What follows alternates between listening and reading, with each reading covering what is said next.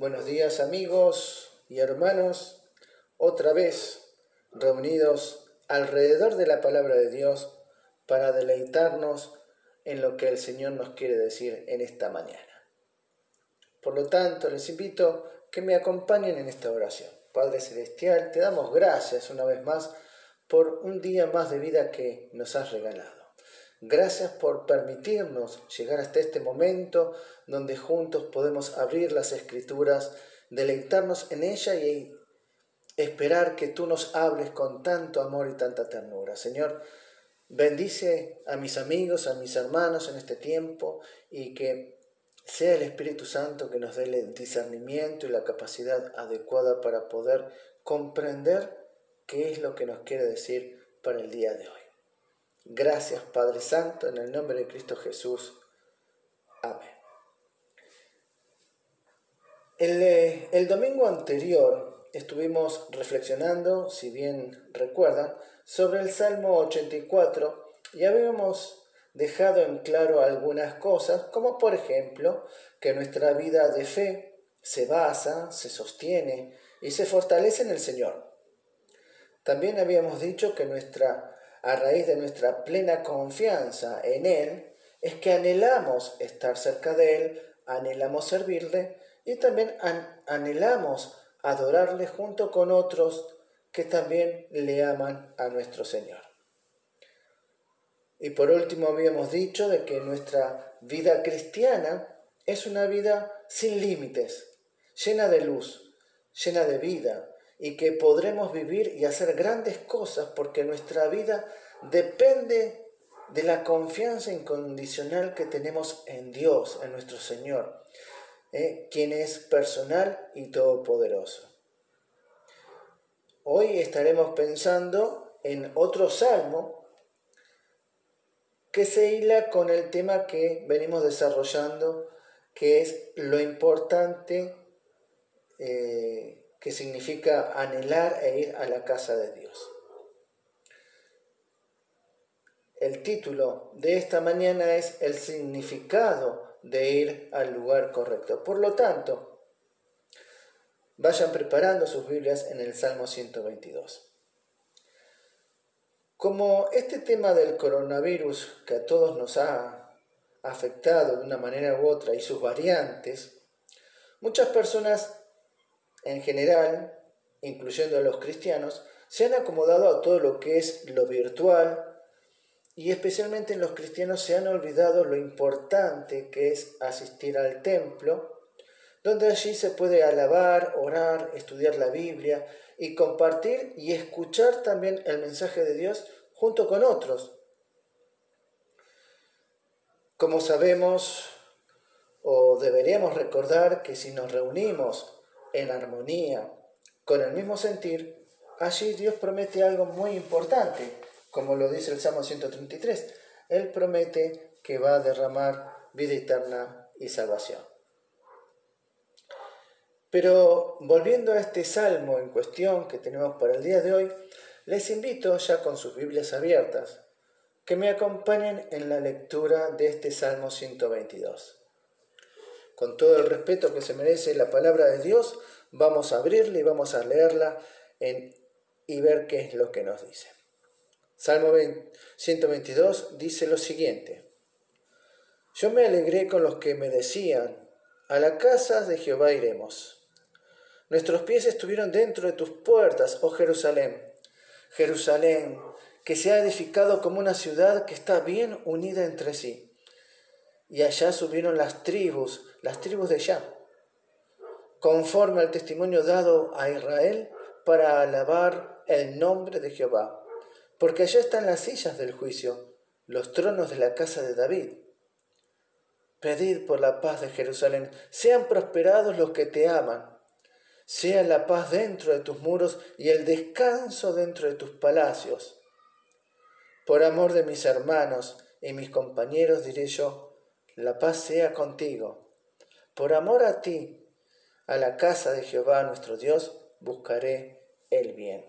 Hasta allí la palabra del Señor en esta mañana.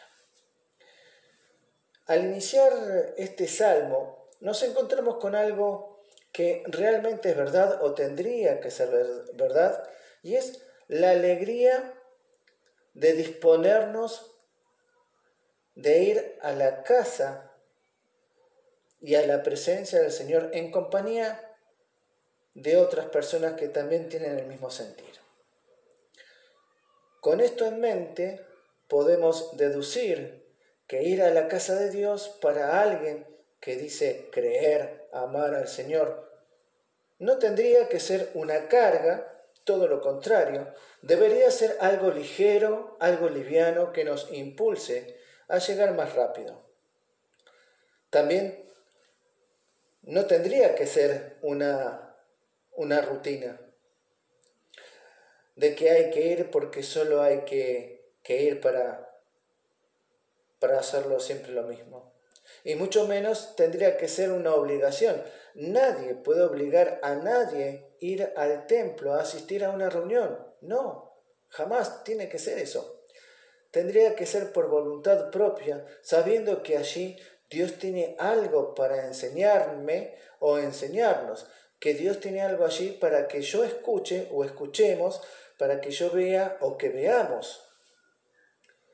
Hay algunos grupos que también van a, a las reuniones por tradición y es como una herencia que han de cumplir a rajatabla para mantener el buen nombre de la familia. El ir a la iglesia, a donde se reúnen las personas para adorar, para reflexionar, para aprender a ser mucho mejores personas, aprendiendo a dejar de ser, aprendiendo a dejar la hipocresía, los rencores, la maldad, las envidias, etcétera, etcétera, tendría que ser una prioridad en la vida de alguien que se considera cristiano.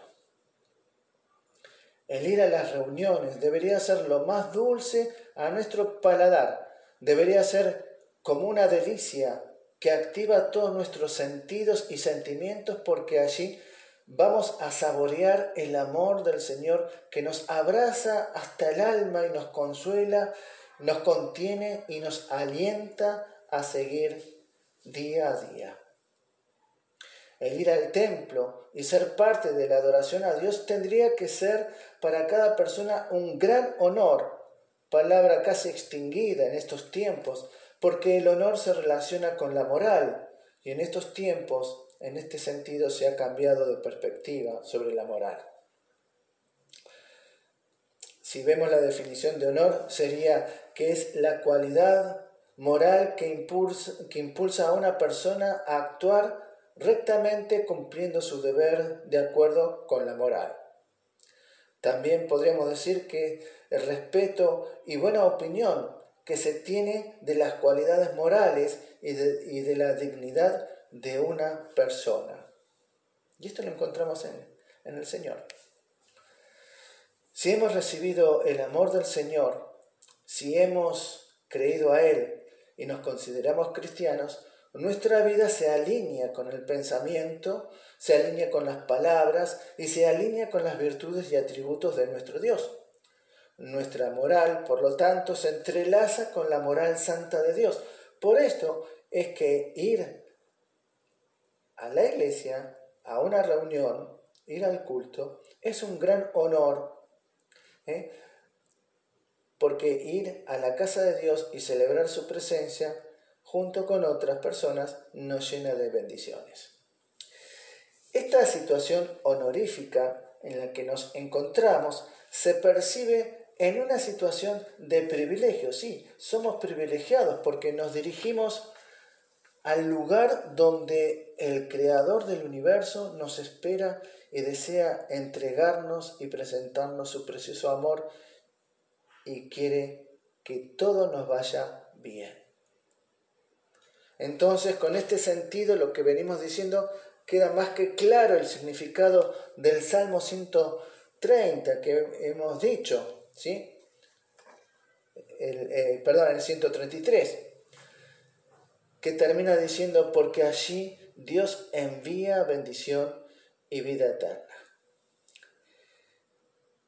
En los tiempos de, David existía en aquel tiempo el deseo de ir por lo menos a asistir a las fiestas religiosas anuales. Y esto quedó registrado ya y lo podemos encontrar en nuestras Biblias en el Antiguo Testamento, en Éxodo capítulo 23, versículo 17. ¿sí? Es por esa razón que todo judío peregrinaba hasta Jerusalén, a la casa de Sión. Y Jerusalén era la casa del Señor, la ciudad de David, como lo vemos y queda realmente registrado en segundo, el segundo libro de Samuel, capítulo 5, versículo 7, antes de que obviamente se construyera el templo. Así que todos los años se reunían allí para celebrar las tres fiestas anuales principales que eran la Pascua, las primicias, o sea, el Pentecostés, y la fiesta de los tabernáculos. ¿eh? Con la intención se reunían de alabar, de adorar a Dios, de meditar en sus santas escrituras y también de convivir con quienes manifestaban la misma fe. Con esto en mente podemos encontrar el significado y el alcance que conlleva el deseo de ir a la casa del Señor y asistir a los cultos, como nos dice la palabra de Dios allí en Hebreos capítulo 10, versículo 23 y el 25, que nos exhorta a lo siguiente, nos dice, mantengamos firme, sin fluctuar, la profesión de nuestra esperanza, porque fiel es el que prometió. Y continúa diciendo, no dejando de congregarnos como algunos tienen por costumbre, sino exhortándoos, y tanto más cuando veis que aquel día se acerca. Creo que este punto queda un poco más que claro, pero también nos podemos preguntar, ¿qué es lo que motiva el deseo de ir a la casa de Dios? lo que ellos tenían, cuáles eran sus motivaciones y cuáles pueden llegar a ser las nuestras. Lo primero que podemos decir es que cuando nos gusta un lugar o amamos un sitio, realmente sentimos ganas de estar ahí y quedarnos, porque ese sitio nos hace bien. Y nos hace bien en muchos aspectos. Entonces, pensando en la pregunta, ¿qué es lo que motiva ese deseo de ir a la casa de Dios? Podemos responder con toda certeza que ellos eran motivados de ir a la casa de Dios porque conocían del gran amor que Dios les tenía a ellos, a pesar de todo lo que habían hecho.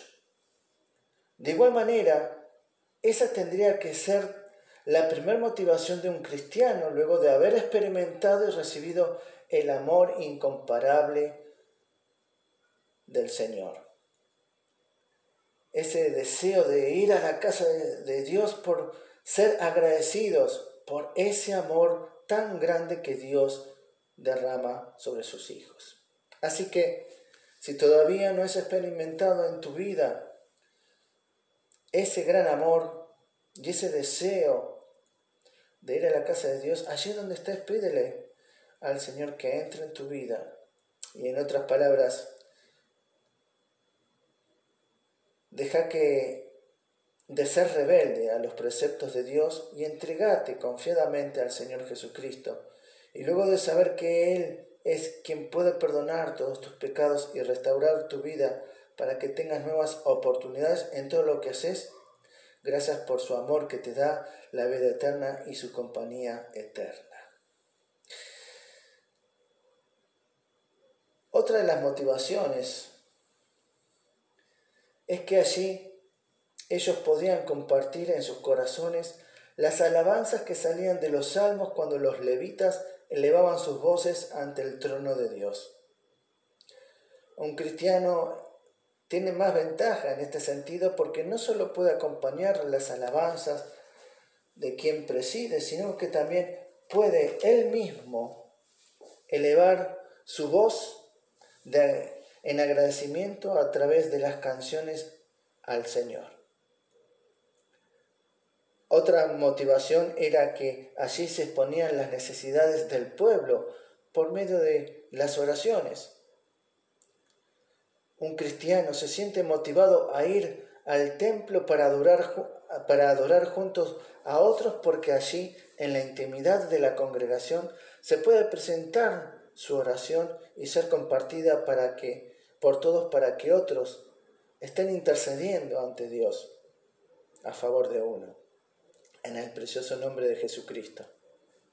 Por supuesto, estas son algunas de las razones principales del por qué estaban motivados a asistir a aquellos encuentros entre hermanos ante el Señor. Por lo tanto, quiero decir que la actitud con la que vamos a la casa de Dios y estamos allí presentes determinará nuestro nivel de amor y compromiso por lo que Dios ama.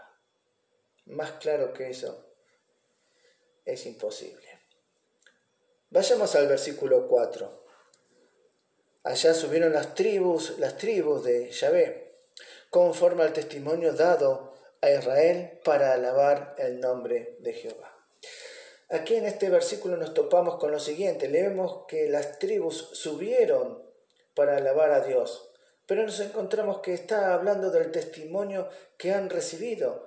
¿Cuál testimonio? Nos podemos preguntar, ¿qué? ¿Qué testimonio han recibido? ¿Qué será esto? El salmista está haciendo referencia al arca del pacto, que está bien registrado allí en Éxodo capítulo 25 versículos 10 al 21. Dentro del arca del pacto se encontraban las tablas de piedra donde figuraban los diez mandamientos dados por Dios. Y eso era conocido como testimonio, por, porque por medio de esas tablas Dios testificó su autoridad soberana sobre Israel como pueblo suyo, siendo ellos los guardianes de tal testimonio. Hoy en día Dios ha puesto su testimonio de autoridad soberana en el corazón de cada persona que cree, que acepta y honra con su vida al Mesías, al Cristo, es decir, a Jesucristo. Y si bien uno puede estar relacionado con Jesucristo en cualquier sitio, él espera que como comunidad unida en su amor, todos tengan un encuentro que surge de la adoración colectiva. Porque Dios se manifiesta de una manera especial en medio de su pueblo. Versículo 5 al 9. Porque allá están las sillas del juicio, los tronos de la casa de David. Pedid por la paz de Jerusalén, sean prosperados los que te aman sea la paz dentro de tus muros y el descanso dentro de tus palacios. Por amor de mis hermanos y mis compañeros diré yo, la paz sea contigo. Por amor a la casa de Jehová nuestro Dios buscaré el bien. Porque allá estarán las sillas del juicio, los tronos de la casa de David. Pedid por la paz de Jerusalén, sean prosperados los que te aman. Las sillas del juicio, ¿qué serán? Son las cortes de justicia que estaban en las puertas de la ciudad.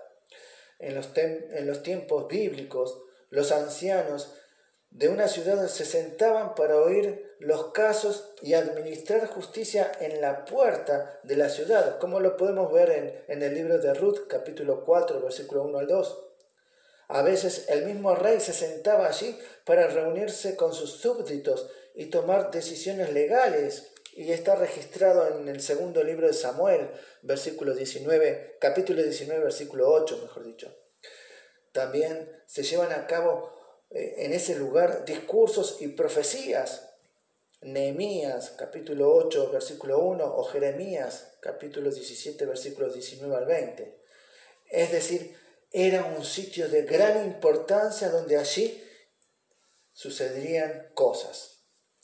Y también es posible que escatológicamente hablando sea ese el lugar donde el pueblo de Dios tenga que compadecer ante el tribunal de Cristo, como está registrado en la palabra de Dios en la segunda epístola a los Corintios, capítulo 5, versículo 10. Y mientras tanto que suceda eso, eh, desde aquella silla donde Jesucristo está sentado, nos comparte su palabra para prepararnos a enfrentar el día a día hasta que estemos delante de su presencia al partir de este mundo y sea Él quien nos juzgue. Versículo 6 nos dice, pedid por la paz de Jerusalén, sean prosperados los que te, te aman. Y aquí tendremos que pensar en la palabra pedid. En el texto original figura la palabra eh, shal, que es igual a orar, averiguar, solicitar, desear, demandar. Pero también está claro que shal no es una palabra de las más utilizadas en el hebreo para identificar el orar. Por lo tanto, esto nos lleva a las otras palabras que son pedir o averiguar acerca de algo. Entonces, este salmo nos está enseñando que a causa del pueblo de Dios y de la casa del Señor, como dicen los versículos 8 y 9, debemos buscar el bien de Jerusalén, es decir, preocuparnos con ansias por su bienestar, orar por su paz e interesarnos por su condición. Y qué interesante es esto, porque hay mucha gente que se considera cristiana y que no quiere ni tiene intenciones de orar y bendecir a Israel, de orar por la paz en Jerusalén, porque tienen influencias políticas que le enseñan que eso no es lo correcto. Qué tremendo es cuando un cristiano está influenciado por políticas que van en contra de la palabra de Dios. Entonces me surge la pregunta, ¿estamos siendo responsables ante Dios en interesarnos por el bien de Jerusalén e Israel? Vamos al versículo 9. Por amor a la casa de Jehová o del Señor, como dice otras versiones, nuestro Dios, buscaré tu bien. Termina el salmista con esta promesa que hace delante de Dios. La clave de su promesa, ¿saben cuál es? Y habría que subrayarlo, por amor. Por lo tanto, que nuestras oraciones no sean egocéntricas, sino que sean deseando la bendición de los hermanos y la gloria de Dios, como así también que nuestras promesas sean por amor a lo que significa realmente la casa de Dios. Por eso, el significado de ir al lugar correcto es ir donde el Señor se llena de honra y gloria por personas que han experimentado el amor de Él y le retribuyen a raíz de aquel amor gratitud y devoción por todo lo que Él hace. Termino con el primer versículo. Dice la palabra de Dios, yo me alegro con los que me dicen, vamos a la casa del Señor. Que el Señor nos bendiga y que realmente podamos haber escuchado lo que Dios nos está diciendo en este salmo tan especial, tan cortito.